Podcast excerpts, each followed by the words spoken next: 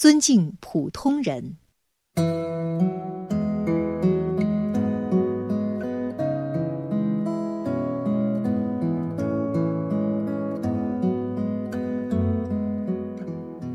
感谢生命，我终于能够骄傲地说，我越过了一个世纪。此时，我最想说的是，上个世纪我并没有浑浑噩噩的白活，因为从童年到老年，经过漫长的岁月，我懂得了一个道理：应该尊敬普通人。以下所举是我所尊敬的普通人：相貌平平或者丑陋但充满自信的人。他们耐心的成长，自尊的生活，他们身上具有许多美貌者难以企及的美。遇到挫折和失败，依然乐观，即使不高兴，也不拉长了脸唉声叹气的人。相信有真情，真诚地对待每一个人，甚至上当受骗也从不思悔改的人。生活在弱小国家，他们的国家和民族似乎微不足道，奥运会上一块金牌也拿不到。但他们照样热爱自己的国家和民族，国小人并不小，站起来和别人一样高。敌寇压境时拼死抗争，死得并不轰轰烈烈，很快被人遗忘的士兵。遇有行人立刻减速缓缓通过，不使尘土飞扬、泥水四溅的司机。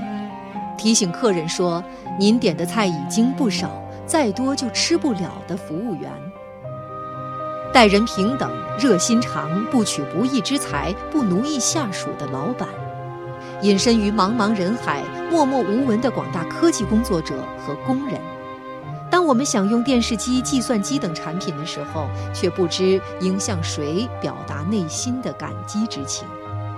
到城里当清洁工、建筑工，干最脏最累的活，是城市高楼林立、清洁整齐的农民，以及他们饱受沧桑而仍然坚守土地的父母。没有电脑、可乐、钢琴，只有卧床不起的母亲，但会用砂锅煎药、用细细的胳膊帮助妈妈翻身的孩子。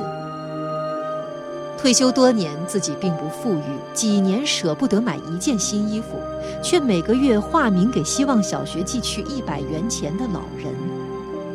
马路上没有人，也没有汽车，但红灯亮了，立即从自行车上下来，等在标志线前的小伙子。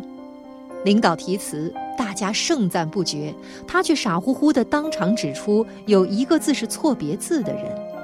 多年不见的师生聚会。各有所成的同学交换名片，纵论辉煌。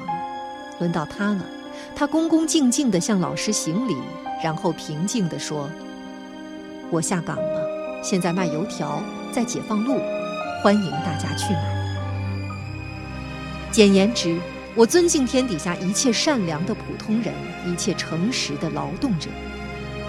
如果名人是金字塔的尖顶，他们则是塔身和地基。